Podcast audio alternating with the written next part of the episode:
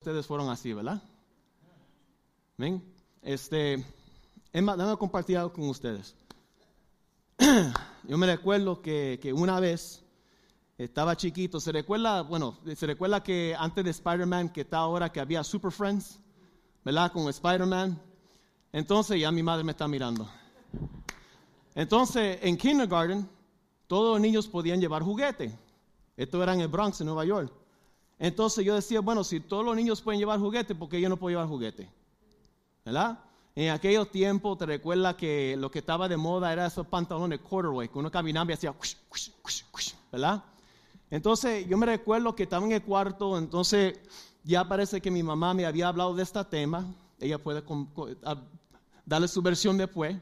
Entonces yo salí del cuarto y me preguntó, Jonathan, ¿estás llevando juguete para la escuela? Yo, no, mami, no estoy llevando juguete. Jonathan, ¿estás seguro que no está llevando juguetes para la escuela? No. Entonces tenía ese pantalón apretado, hermano. De aquí en el bolsillo tenía una, motora de Spider-Man. Aquí salía afuera. Me dio la oportunidad, dijo, quítate la motora y te metes para cuarto. Me metí para cuarto y yo sabía que venía la pela.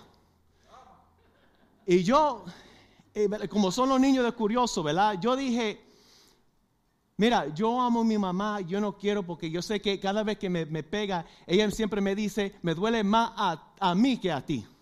Y como yo era tan bueno, hermano, yo no quería que mi madre pasara ese dolor. So, yo agarré el cinto mío y yo mismo me pegué. Y yo salí del cuarto y yo dije, mami, no me tiene que pegar, porque ya yo mismo me castigué. Dijo, vuelve a meter en el cuarto. Y entonces cuando entró al cuarto, Ahí llegó la disciplina, ¿verdad? Porque yo estaba actuando como un burlón, ¿verdad? Me habían dicho que no, que no lo hiciera. Encima de eso me dieron la oportunidad para arrepentirme, para salir con la verdad y no lo hice. ¿Y sabe lo que hizo mi madre después de eso? Se sintió cargo de conciencia.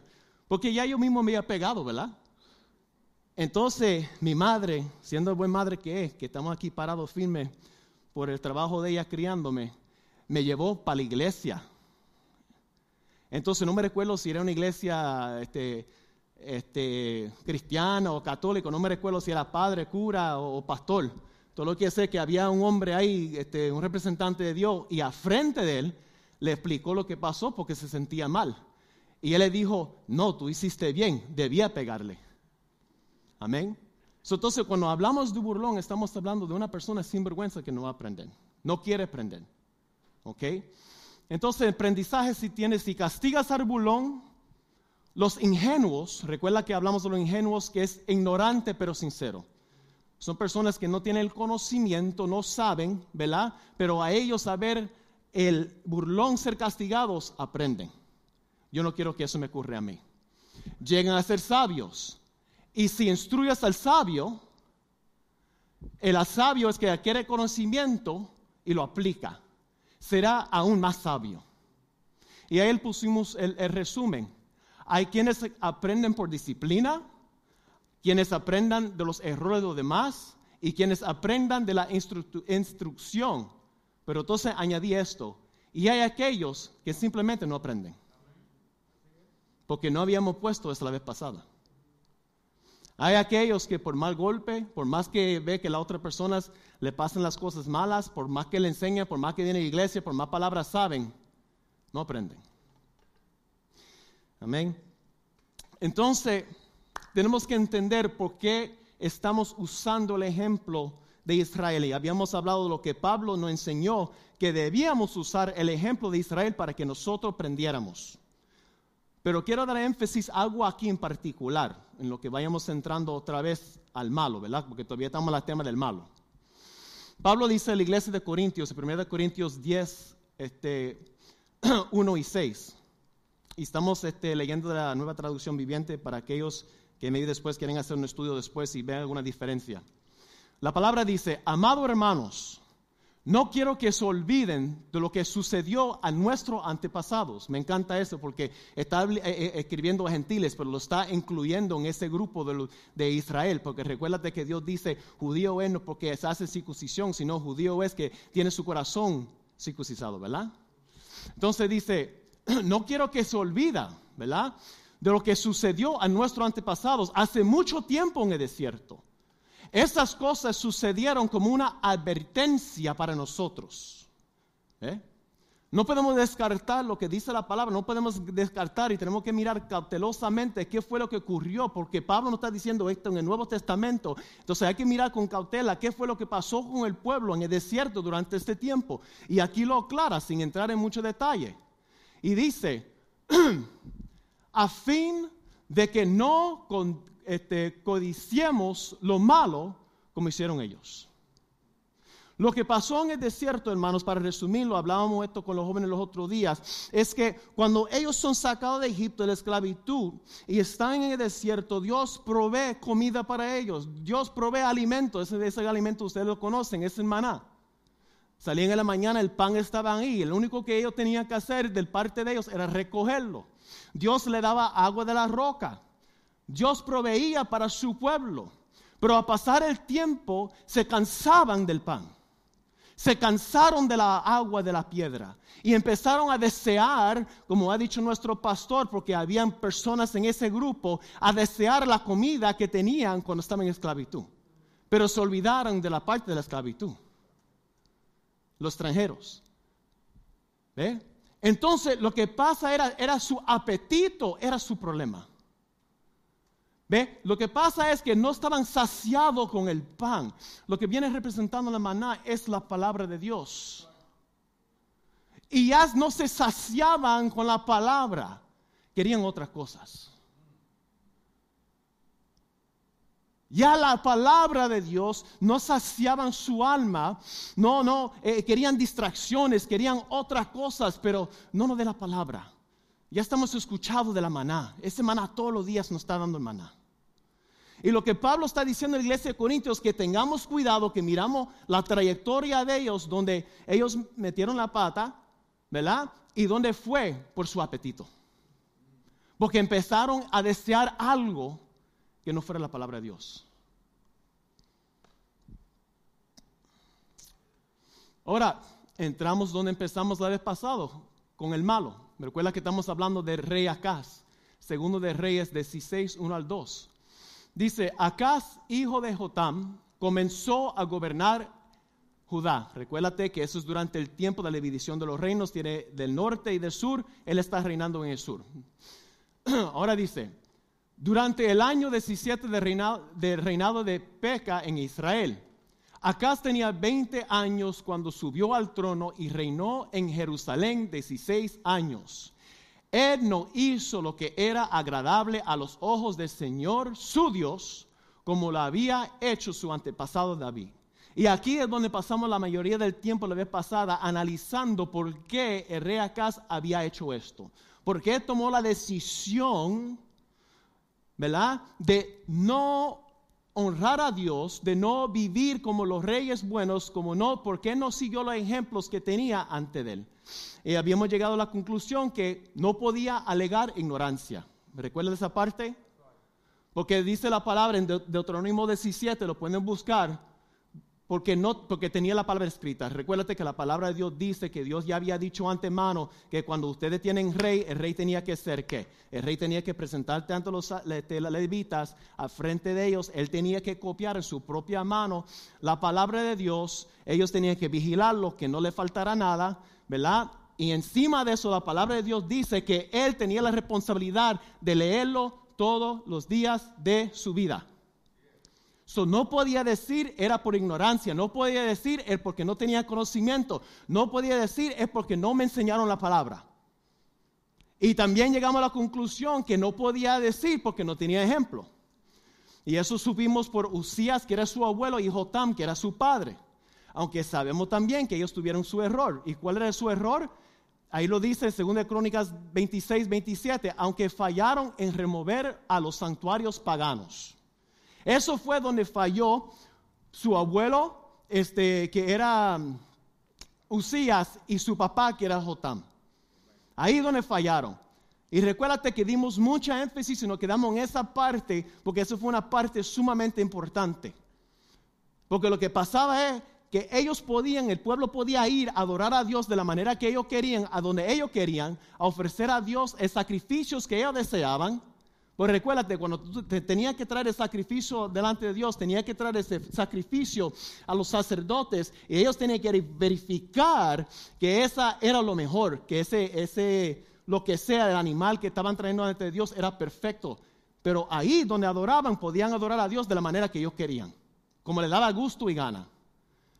Entonces se le aplacaba la conciencia porque estoy ofreciendo sacrificio a Dios, pero lo voy a hacer a mi manera.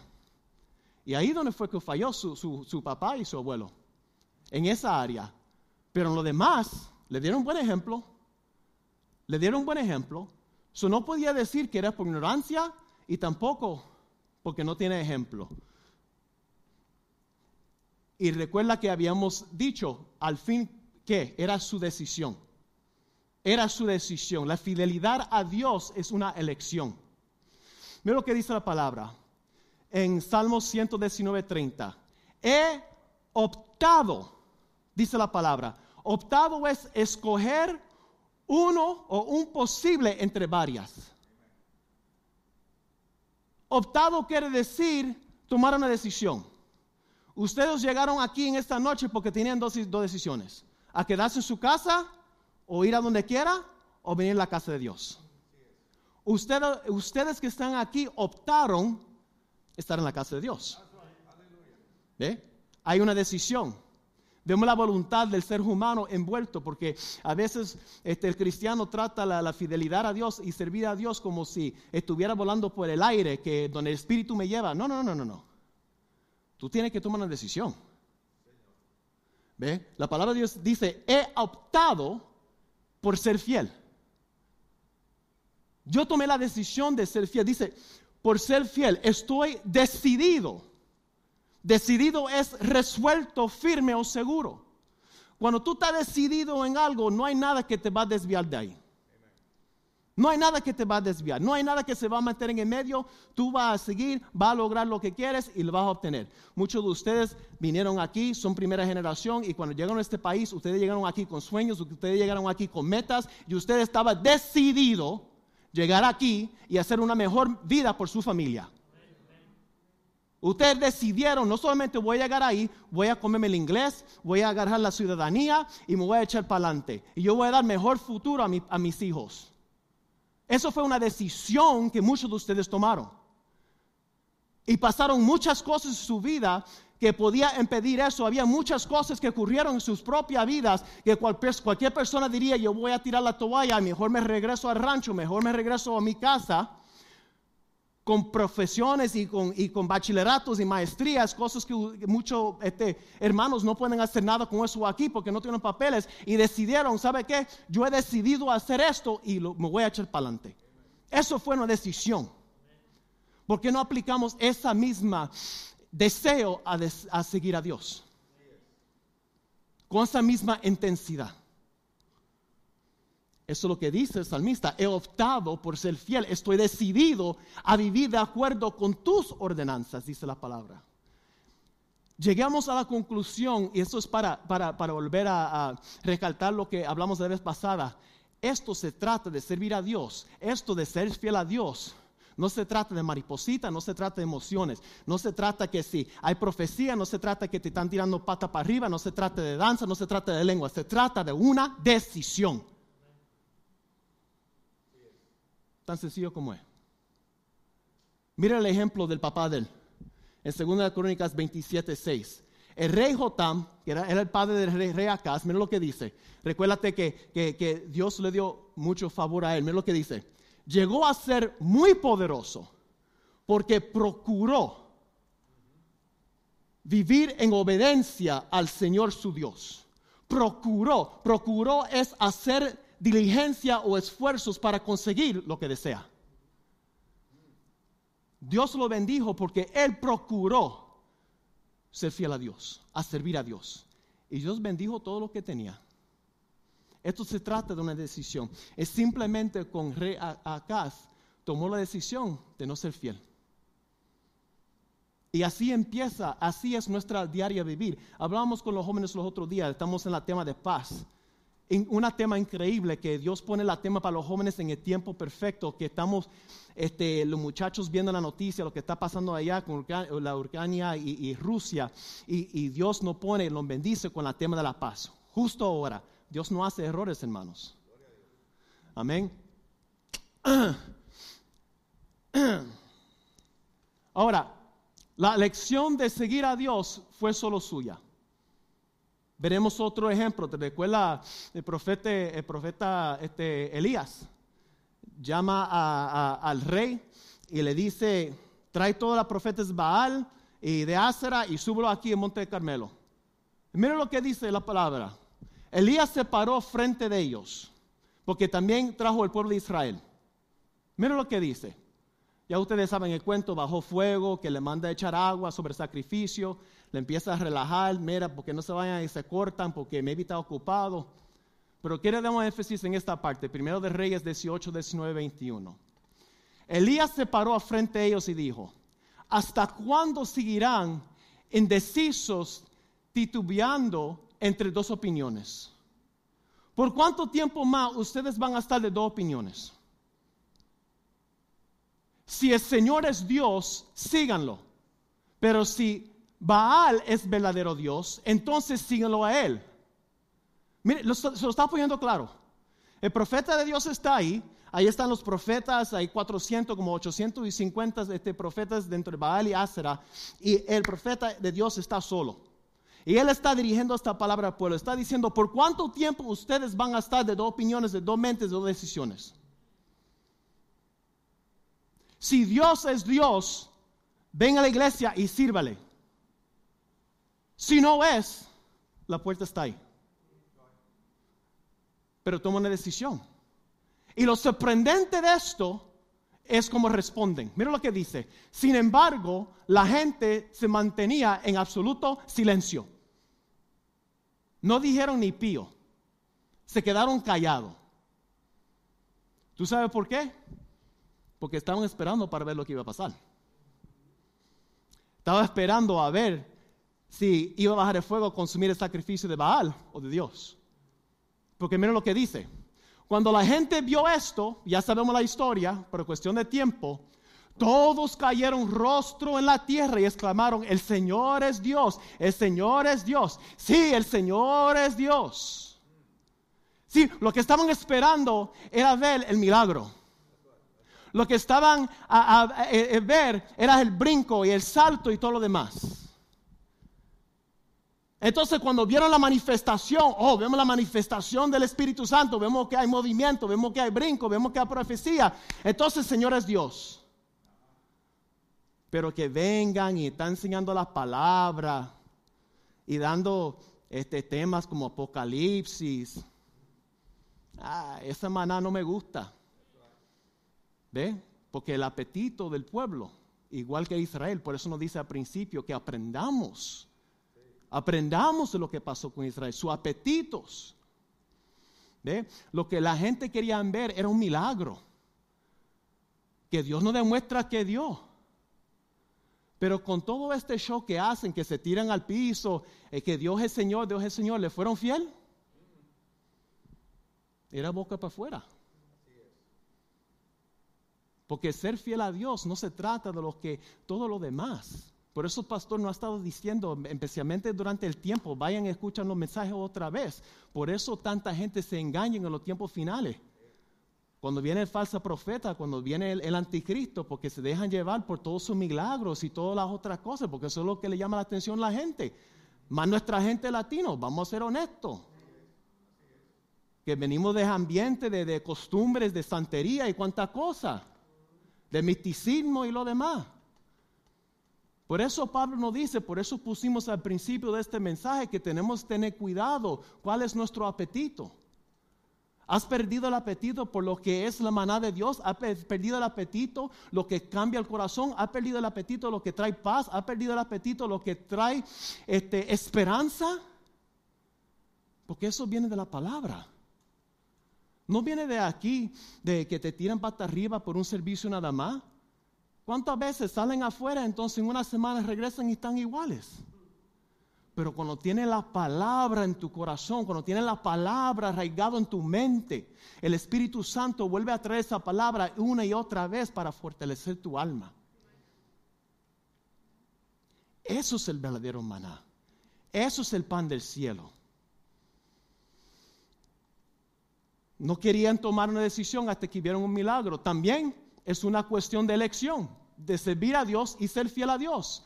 Recuerda que Jesús habló de este cuento, ¿verdad? Estaba con unos fariseos, entonces dice, Jesús, Jesús respondió con la siguiente historia. Un hombre preparó una gran fiesta, envió muchas invitaciones. Me encanta eso, yo estaba meditando en eso. Mira lo que dice. Un hombre preparó una gran fiesta, envió muchas invitaciones. ¿Algunos de ustedes han hecho fiesta en su casa? Algunos de ustedes, algunos de ustedes, me pregunta mi esposa, porque viene acción de gracia y se molesta conmigo. Dice, no, este año no va a ser pavo. Yo, ¿cómo tú no vas a ser pavo? ¿Cómo no? Entonces, ella hace un, banquete de comida. Estoy diciendo esto, van a venir todos los hermanos este año que viene, hermana. Diga, este Rosalín. Entonces ella hace una mesa, pregunta a mi madre, nosotros saquemos la mesa ahí, la ponemos en la sala, con tanta comida exagerado, entonces ya con un platito ya estamos llenos a comer pavo por dos o tres meses corridos. ¿Eh? Entonces siempre se molesta conmigo porque dice, ¿tú me vas a ayudar? Yo sí, yo te voy a ayudar a comer. ¿Verdad? Pero ustedes han preparado una comida, una buena comida, y el trabajo y el, eh, eh, el trabajo que le cuesta. Entonces encima de eso le envía las invitaciones. Y qué triste cuando no llegue la gente, te quedas como decepcionado. Y la palabra de Dios, Jesús está diciendo, esto es lo que ocurre aquí. Mira lo que dice. Cuando el banquete estuvo listo, envió a sus sirvientes a decirle a los invitados, vengan al banquete, está preparado. Mira, ni tiene que esperar. Mi esposa tiene... Ah, yo te amo, baby. Mira, mi, mi, esposa, ¿dónde está mi hijo? Mi hijo está por ahí, está ahí atrás. Cuando, ahí está, mira, cuando estamos en la casa, yo estoy arriba, Steven está en, su cuarto. Entonces, cuando Rosalie dice, mira, bajan, la comida está. Eso quiere decir que la comida todavía está en el caldero. Porque uno baja y espera ver la comida en la mesa. O sea, a ti te dicen que la comida está, ¿qué tú esperas? Eso está. Baja que la comida está, todavía está en el caldero, saca la mesa, saca todo lo demás. So ya mi hijo y yo sabemos, eso que la comida está, todavía nos falta como media hora más. ¿Verdad? Pero aquí está diciendo, vengan que el banquete está preparado. Eso quiere decir, todos están en la mesa, los platos están servidos, la comida está calientito. Pero todos comenzaron a poner excusas. Uno dijo, acabo de comprar un campo y debo ir a inspeccionarlo. Por favor, discúlpame. Otro dijo, acabo de comprar cinco yuntas de bueyes y quiero ir a probarlas. Vamos a mirar esto un momento. Uno dijo, acabo de comprar un campo y debo ir a inspeccionarlo. ¿Eso tiene urgencia?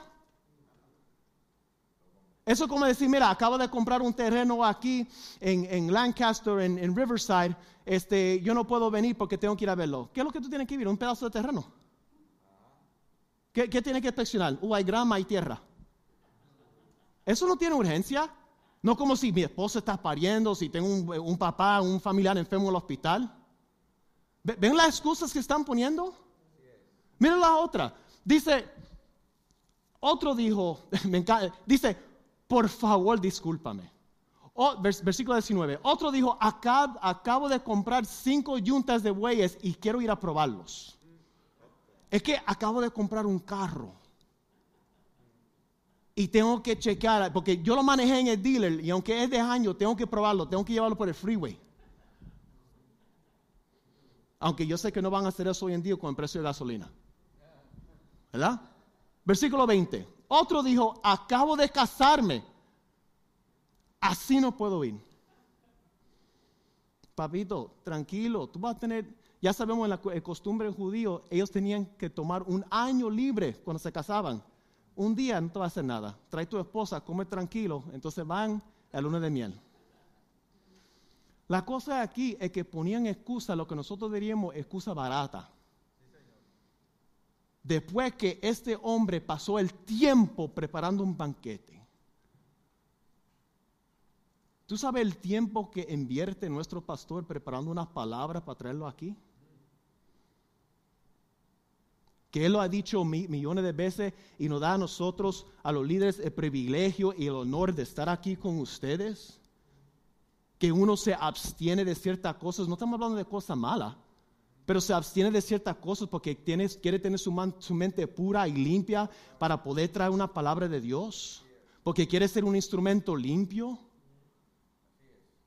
bregando con dolores de cuerpo y todas las otras cosas que nosotros no sabemos, para preparar un banquete, servirlo calientito, abren las puertas que vengan los invitados y no viene nadie. ¿Y tú sabes lo que pasa aquí? el, amo de la, de, la fiesta se enojó. Y dijo, ve a la calle, trae el vagabundo, trae el enfermo, trae aquel que está en la esquina, porque esos sí tienen hambre. Esos sí van a aprovechar de una comida calientito. Y qué pena cuando hay más gente que escuchan el mensaje de otros lugares por el internet de, de lo mismo que vienen a la iglesia. Puedo predicar.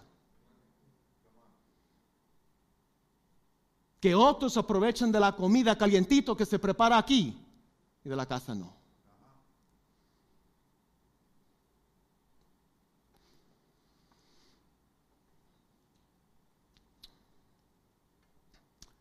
Se me fue aquí muchachos. Ok, ahí está. Dale para atrás, por favor. Ahí está. Estas son cosas que pasan, estamos en vivo. Yo estoy conectado aquí. Ahí vamos a seguir. Otro ejemplo de una decisión. Sabemos otra vez de la profeta Elías, está en el monte, está en la cueva, Dios le habla, dice ve y este, va a encontrar a Elías, entonces va a ser el siguiente profeta, va a ser su discípulo, básicamente lo dice. Mire lo que ocurre aquí.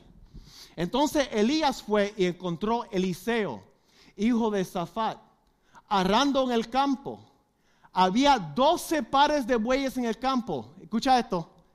El otro que vimos ahorita dijo que tenía cinco bueyes y no quería la fiesta. Él tiene 12 pares de bueyes en el campo y Eliseo arraba con el último. Elías se le acercó a él y le echó su manto sobre los hombros y siguió caminando. ¿Usted sabe lo que es eso? Vino, pasó por él, le quitó el manto, boom, y se lo arrojó y siguió caminando. Le estaba poniendo la cobertura encima de él. Tú eres mi discípulo, tú estás bajo mi cobertura. Y no se quedó ahí. No se quedó, ay papito, que tú sabes, yo sé que tú tienes mucho talento, Dios tiene propósito con tu vida, es que tú puedes. No, no fue así. Le echó el manto y siguió caminando. Porque si él tiene interés, le va a seguir. Porque mira cómo responde. Eliseo dejó los bueyes donde estaban. Lo dejó. Doce pares de bueyes. Salió corriendo detrás de Elías, que ya sabemos por lo que nuestro pastor ha dicho del, hijo pródigo, para que un judío, para que estuviera corriendo, pero maybe tal vez como está trabajando sea un poco diferente, pero salió corriendo detrás de él. Eso no fue que le echó el manto, dijo, ah, a ver lo que quiere este, a ver. No, no, no, no. Dejó todo y se fue corriendo detrás de él. Mira lo que dice. Dejó los bueyes donde estaban, salió corriendo detrás de Elías y dijo, deja que primero me despide de mis padres con un beso y luego iré con usted. Elías respondió, regresa, pero piensa en lo que te hice. El otro dijo, me acabo de casar. El otro dijo, mira, acabo de comprarme un terreno. El otro dijo, lo que tengo son cinco tristes bueyes por ahí. Elías está trabajando el terreno él, tiene dinero, está trabajando, es un empresario, tiene dinero, tiene 12 pares de bueyes y él está trabajando, deja todo para ir corriendo detrás de él. Y entonces lo que está diciendo es legítimo. Dice, yo entiendo lo que, tú acabas de decir, tú me estás echando tu cobertura, yo sé que tú eres el, profeta de Dios, pero déjame despedirme rápido de mi familia. ¿Y qué es lo que dice eh, este, este Elías? Piensa lo que acaba de pasar. Esto no es cualquier cosa. Esto es una llamada de Dios en tu vida. Esto es un llamado de Dios en tu vida. ¿Lo va a tomar en serio? El pastor no tiene que venir a agarrarte de la mano o está llamándote, oye, ¿por qué no, no, no he venido a la iglesia la última mes? No, no, no. ¿Por qué nosotros esperamos que los pastores hagan cosas que Dios no mismo hace? Él le tira el manto, sigue andando. Si tú entiendes el llamado que tú tienes en tu vida, si tú entiendes la importancia en que Dios te ha llamado, tú vas a responder. Porque esto se trata de una decisión. Sale corriendo. Mira lo que pasa aquí. Mira lo que pasa aquí. Entonces Eliseo regresó a donde estaban los bueyes y lo mató. Doce pares de bueyes, él lo mata. Con la madera del arado hizo una fogata para asar la carne, repartió la carne asada entre toda la gente del pueblo y todos comieron. Después se fue, con Elías como su ayudante. ¿Vieron esa parte? Él dejó todo. Mató a los bueyes, rompió la madera, hizo carne asada, hizo una despedida, hizo una fiesta. No sé quién hizo las tortillas, pero comieron bien todo el mundo con 12 pares de bueyes. Dijo, papi, te amo, pero yo tengo que irme. Y se fue. ¿Y tú sabes a qué fue? Un hombre empresario, un hombre con dinero, un hombre con 12 pares de bueyes, fue para ser el ayudante.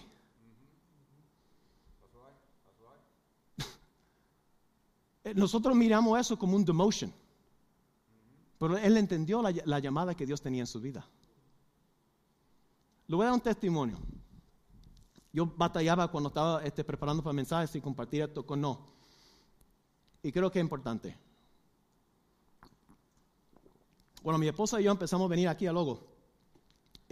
Alquilábamos un apartamento, muchos de ustedes saben dónde vivíamos, aquí en la... ¿Qué era? La, no, estamos... La Long Beach a gracias. y nosotros empezamos a buscar una casa. Durante ese tiempo nosotros íbamos mucho para Big Bear. Y en uno de esos viajes para Big Bear nos pusimos a mirar cuánto estaba en la casa por allá. Me acuerdo que vimos una casa, ¿te recuerdas, baby? Una casa en un peñón grande sobre el lago, con un balcón grandísimo, con la vista al lago. Durante ese tiempo, como 250 mil dólares. Lake View, entonces hablábamos, yo, baby, yo creo que es tiempo, ¿verdad? Ustedes tienen la, trayectoria donde nosotros venimos, que Dios restauró nuestra relación. Y este, empezamos a congregar aquí, Dios nos trajo aquí. Entonces hablábamos, baby, yo creo que es tiempo de tomar este paso de, invertirnos y, y comprar una casa. y mirábamos, habían casas grandísimos que podíamos agarrar, barato. Pero nosotros hablando, y ya creo que durante ese tiempo maybe había empezado a trabajar en Emiria en la parte de atrás. Nosotros tomamos una decisión en el criterio de nuestra casa. No era el precio, aunque sí había cosas de precio, era el lugar. Nosotros decimos, si nosotros no encontramos una casa donde podemos seguir con congregando, disculpa, como estamos ahorita en Logos, mejor nos quedamos en apartamento. Porque si nos vamos de aquí, nuestro matrimonio se va a ir abajo. Ese era el criterio. Porque nosotros sabíamos que aquí había enseñanza de la palabra de Dios, que Dios estaba sanando nuestro matrimonio a través de las palabras que estamos recibiendo aquí. ¿Por qué ir a otro lugar? Y Dios abrió la puerta. la casa donde estamos ahorita no eligió nosotros, nuestro hijo lo eligió. Él lo vio, dijo, papi, mami, mira esta casa. Estamos brincando de lugar a lugar, mirando casas por todas partes. Y dijimos, mira, si no encontramos nada, nos quedamos en el apartamento, tranquilo. Y Dios abrió las puertas. Esto se trata de una decisión. Si tú estás siendo bien alimentado, si tú tienes generaciones que han pasado por aquí, que han sido bendecidos, ¿por qué ir a otro lado?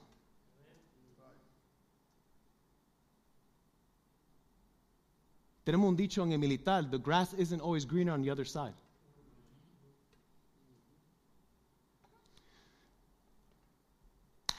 esto es un libro que estamos leyendo con el pastor, un libro increíble. Incluso vamos a hacer este libro con el board.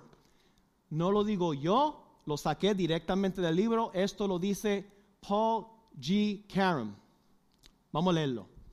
La gente dará todas las razones por las que no pueden ir a la iglesia o hacer la voluntad de Dios.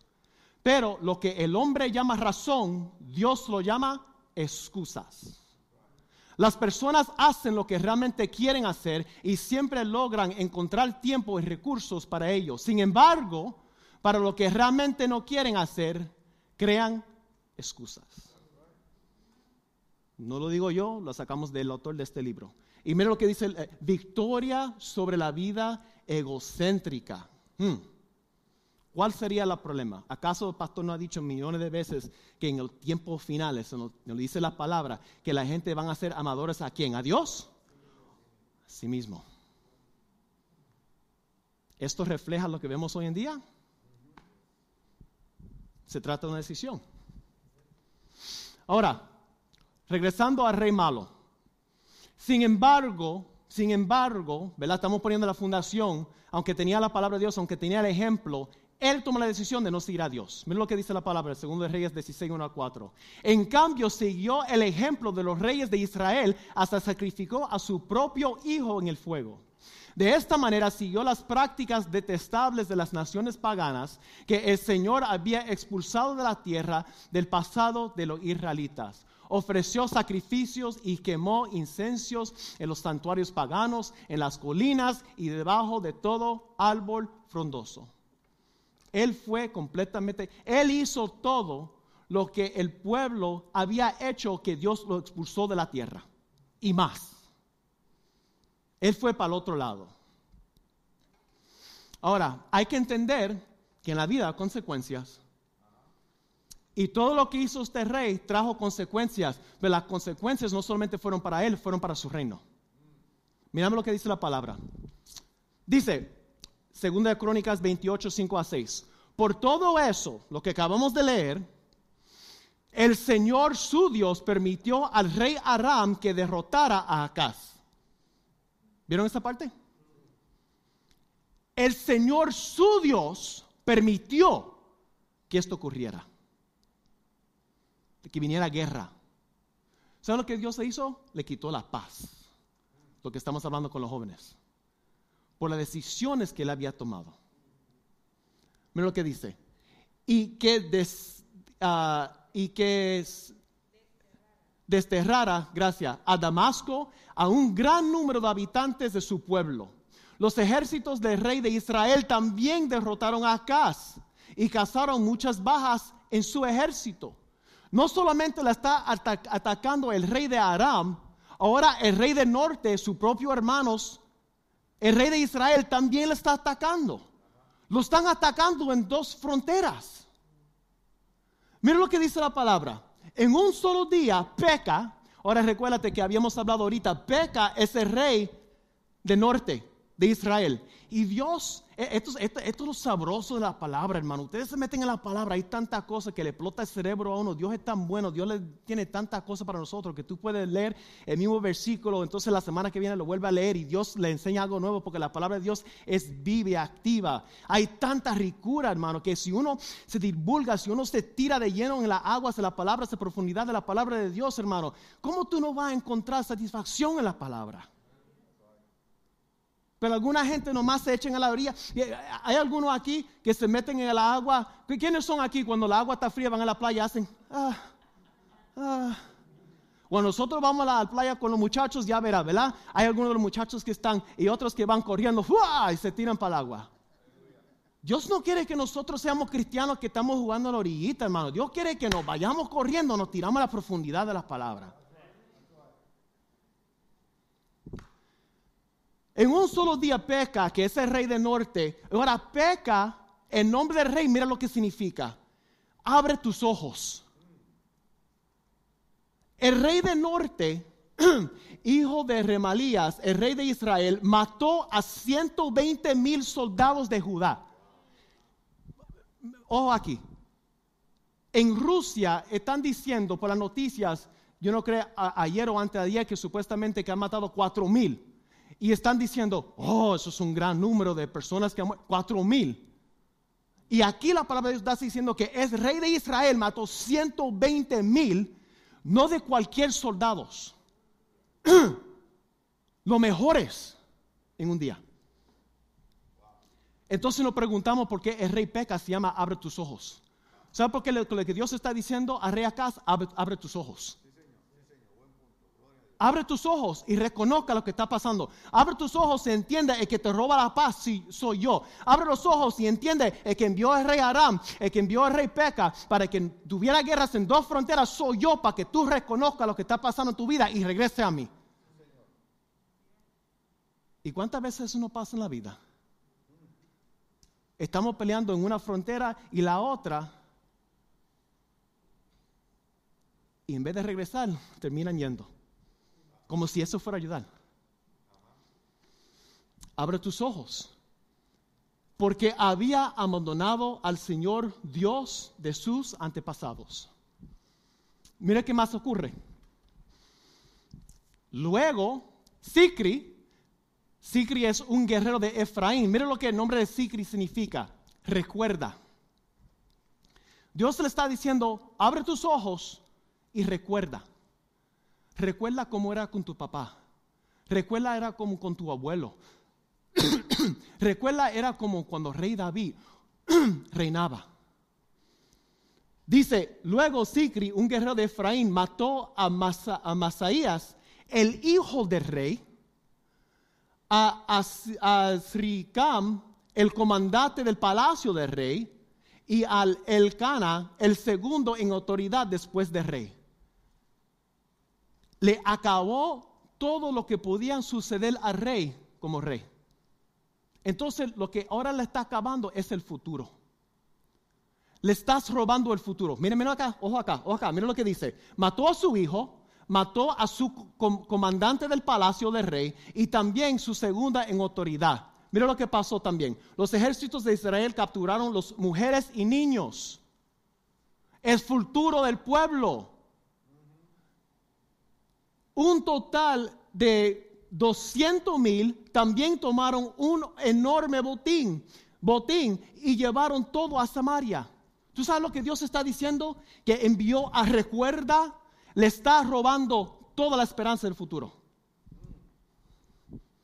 Le está robando toda la esperanza del futuro para que recuerda cómo eran las cosas antes, cuando había reyes que eran obedientes a Dios le roba todo lo que queda de frente para que diga a dónde voy a ir, para que mira atrás.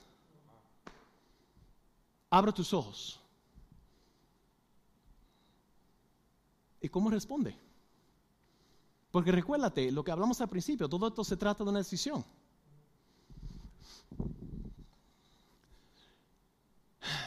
Y en vez de regresar a Dios, él va y busca ayuda de un rey pagano.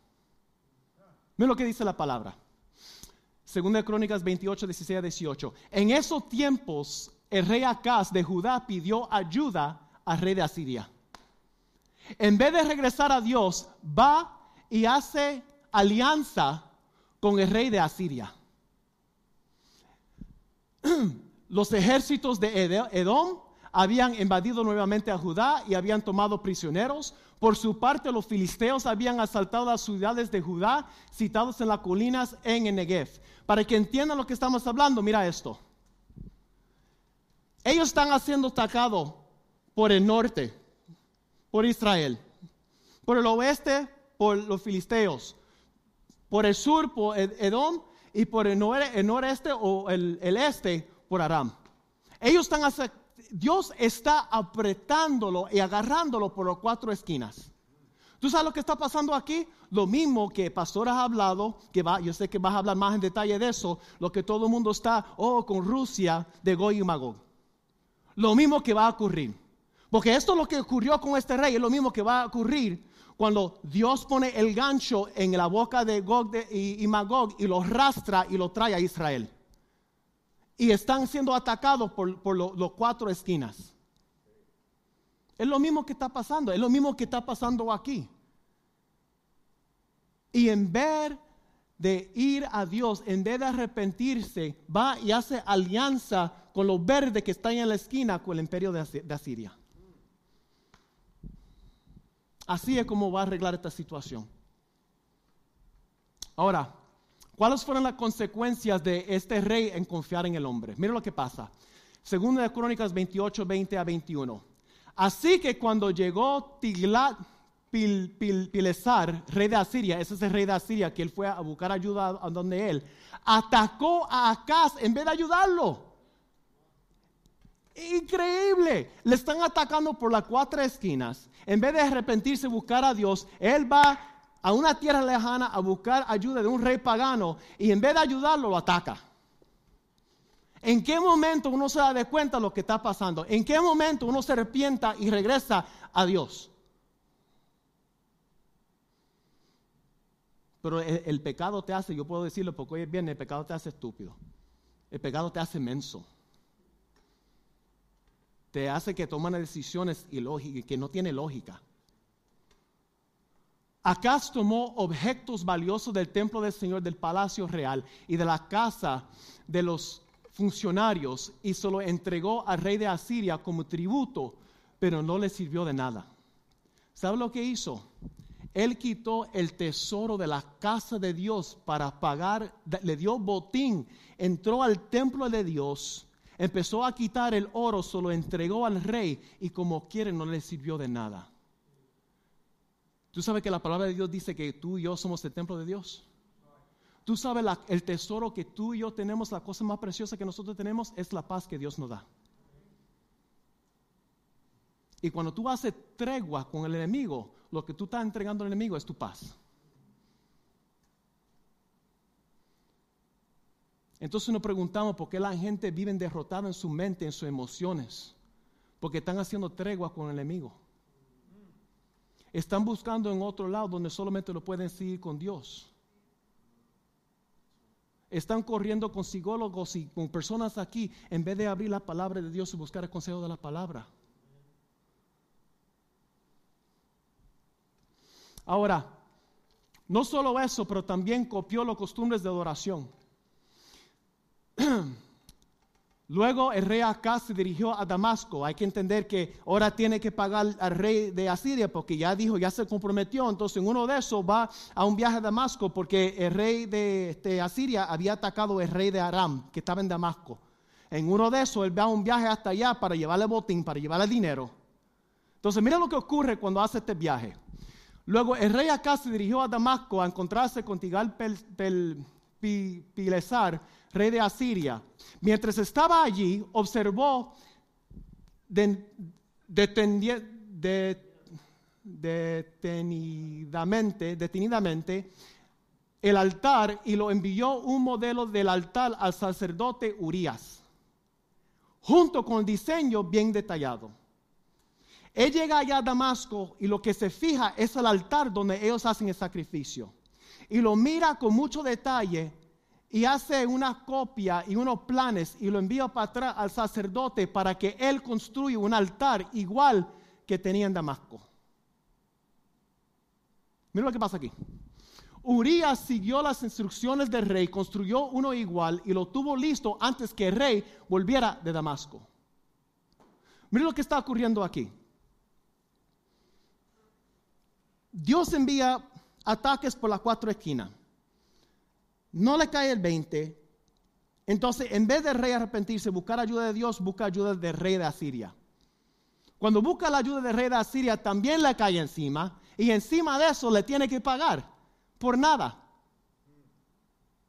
Entonces está diciendo, pero yo, yo, estoy, yo estoy metido una, un aprieto aquí, ¿qué voy a hacer? Va a Damasco y dice, oh, yo veo un altar ahí. So, yo voy a regresar a Dios y yo voy a adorar a Dios de mi manera. Es más, yo voy a adorar a Dios de las maneras que ellos adoran a su Dios. Es más, yo voy a adorar a Dios que ellos adoran. Y manda a construir un altar para reemplazar el altar de Dios. ¿Por qué eso tiene tanta importancia y significado? Porque hay que entender, en el altar de Dios, la mayor, la, mayor diferencia entre el holocausto y otras ofrendas que se usaba para el holocausto, se quemaba todo el animal sobre el altar. Cuando ponían el animal sobre el altar, se quemaba todo el animal. En, otras palabras, simbolizando el compromiso, el compromiso total o la entrega al Señor. Y lo que Él está comprometiendo es su relación, pero no solamente su relación con Dios, pero también el del pueblo. Y de las maneras que ellos van a adorar a Dios. El rey fue a otro nivel. No solamente está confiando en otro hombre, abandonó a Dios por completo, ahora va a buscar la ayuda de otro Dios. Para ustedes ven lo lejos que llega este rey. Ahora, se negó a arrepentirse según de Crónicas 28, 22 a 23. Aún durante ese tiempo de dificultad, el rey acá siguió rechazando al Señor. Ofreció sacrificios a los dioses de Damasco que se habían este, vencido, porque dijo, puesto que estos dioses ayudaron a los reyes de Aram, me ayudarán a mí también. Y si le ofrezco sacrificios, pero en lugar de ayudarlo, lo llevaron a la ruina a él y todo Judá. Vemos una repetición una y otra vez. Trató de hacer tregua con el rey de Asiria, le salió mal. Dijo, bueno, yo voy a tratar de adorar el Dios de ellos porque como le fue bien a ellos, también les salió mal. Y con todo eso no se arrepienta. Entonces termina cerrando el templo, para el colmo. No solamente quitó el altar de Dios donde se, se quemaba la ofrenda, cerró la casa de Dios. Cerró las puertas Miren lo que hizo. El rey tomó varios objetos del templo de Dios y lo hizo pedazo. Cerró las puertas del templo del Señor para que allí nadie podía adorar ni levantar altares a Dios. I'm sorry. Cerró las puertas del templo del Señor para que allí nadie podía adorar. Y levantó altares a dioses paganos en cada esquina de Jerusalén construyó santuarios paganos en todas las ciudades de Judá para ofrecer sacrificios a otros dioses. De esa manera provocó el enojo del Señor, Dios de su antepasado. Llegó al punto que simplemente cerró las puertas del, del templo, tiró la toalla. Si ustedes quieren servir a Dios, sirven a Dios a su manera, a donde ustedes quieran, como le da el gusto y gana. ¿Y qué tú crees que pasó con el pueblo? Aquí hicieron lo mismo. Cuando cerraron las puertas de la iglesia, habíamos hablado de esto. Y muchos se quedaron por ahí botados, sirviendo a Dios a su manera. Y no regresaron cuando las puertas se abrieron. Porque si hubiera sido por el gobierno, como había dicho el pastor, que pastor John MacArthur le dieron mucho durante ese tiempo que empezó a, pelear la batalla, porque esta iglesia se quedó abierta. Hubo unos tiempos, sí se siguió el protocolo, pero que una vez que se podía entrar, ¿qué fue lo primero que dijo nuestro pastor? Déjame saber, este, ustedes quieren venir, hacemos rotación.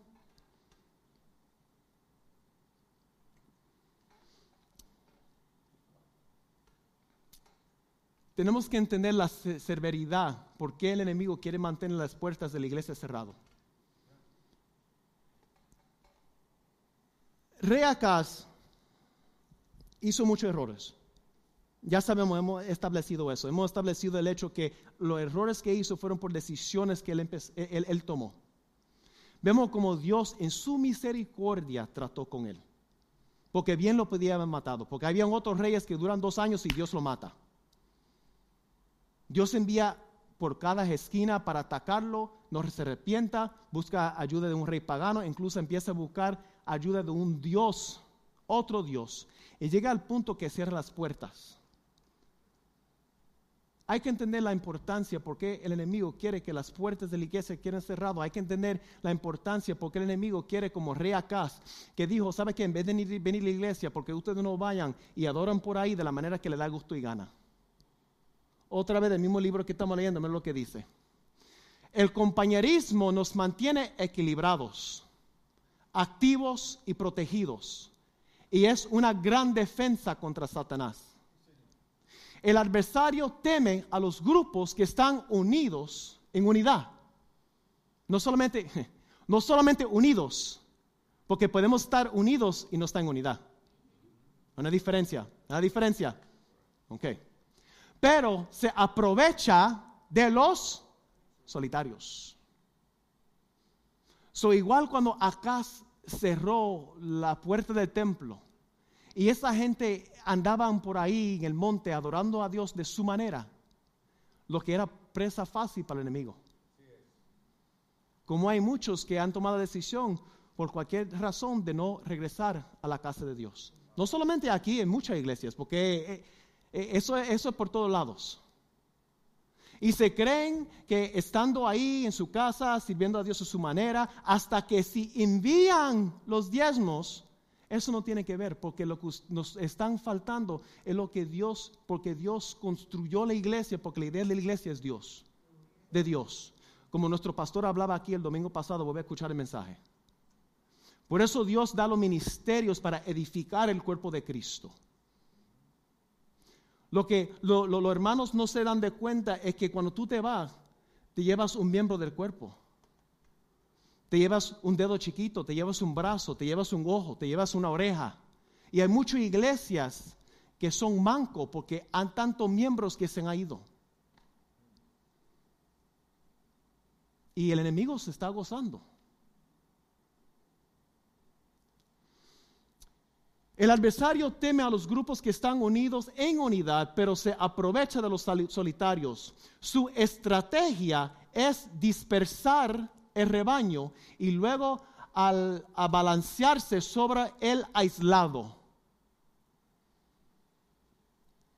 Estar solo es antibíblico y peligroso. El enemigo habla al que está más solo.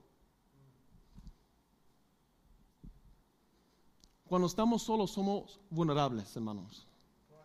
Y eso es lo que el enemigo quiere. Ustedes ven en los canales de la naturaleza, esto no es nada nuevo, ustedes saben esto.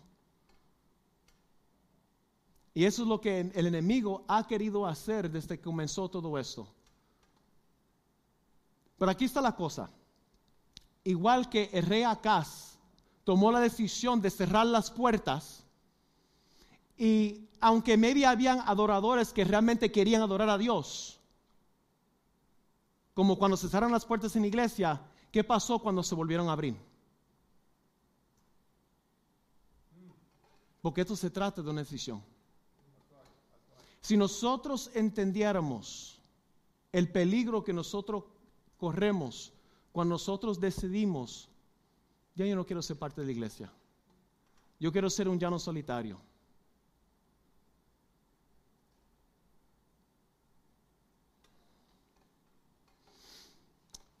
incluso en la muerte, era una abominación. La palabra dice, los demás acontecimientos del reinado de Acaz y todo lo que él hizo desde el principio hasta el fin están registrados en el libro de los reyes de Judá y de Israel. Cuando Acaz murió, lo enterraron en Jerusalén, pero no en el cementerio de los reyes de Judá. Hasta en su muerte apestaba, era una abominación que no siquiera le dieron la dignidad de ser enterrado con los otros reyes, por todas las decisiones que él tomó.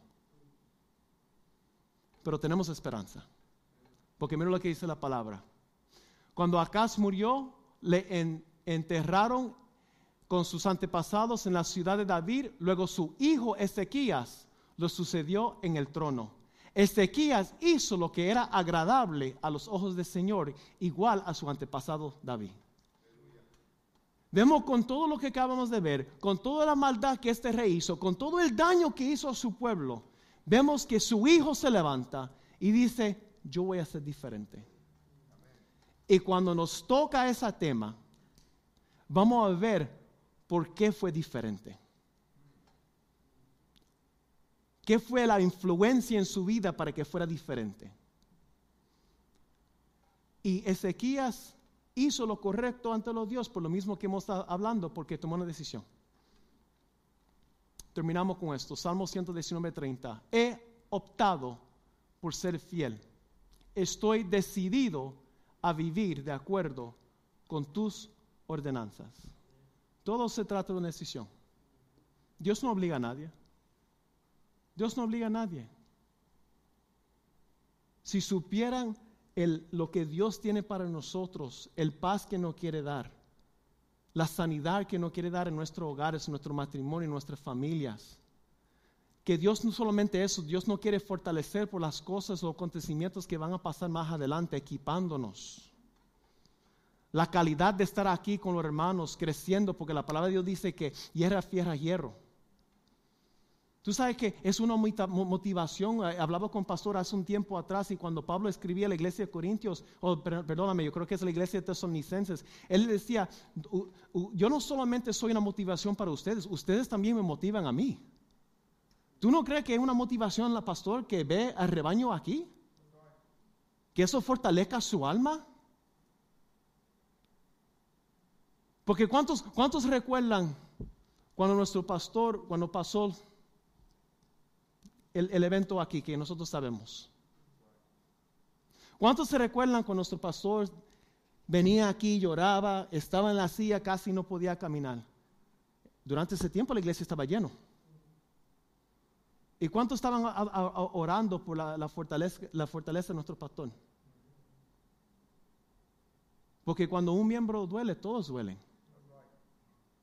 A nosotros nos duele y nosotros compartimos este, esta palabra y entiende que esto es una palabra, suena duro, pero es una palabra de compasión para aquellos que se han ido y han tomado la decisión de no regresar por cualquier razón.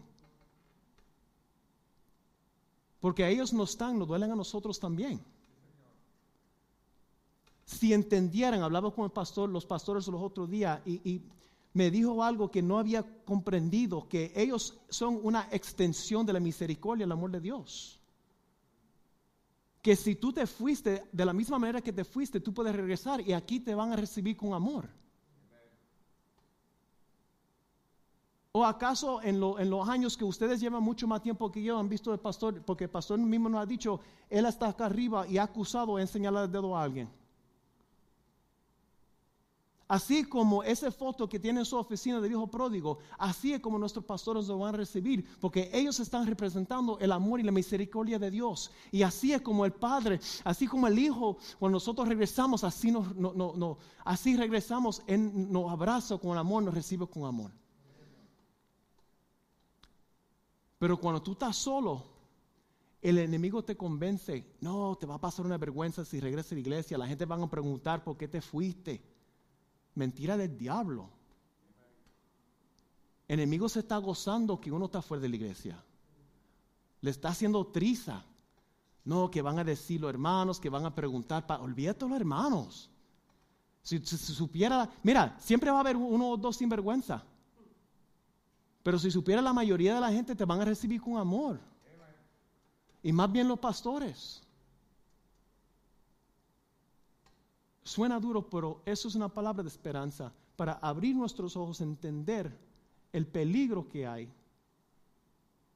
de seguir afuera de la iglesia. Hay que aprovechar ahorita, hay que aprovechar ahorita. Ahorita que la puerta está abierta. No espera que esas puertas se vuelvan a cerrar para entonces estar tocando. Aprovecha ahora. Aprovecha ahora que nuestro pastor tiene fortaleza aprendamos del de, pueblo de Israel, como dijimos al principio. Dijo que nosotros no seamos con ellos. Su apetito era para otra cosa. Que Dios permite que nuestro apetito siempre y sigue siendo para la maná y las manjares que aquí se presentan. Dios lo bendiga.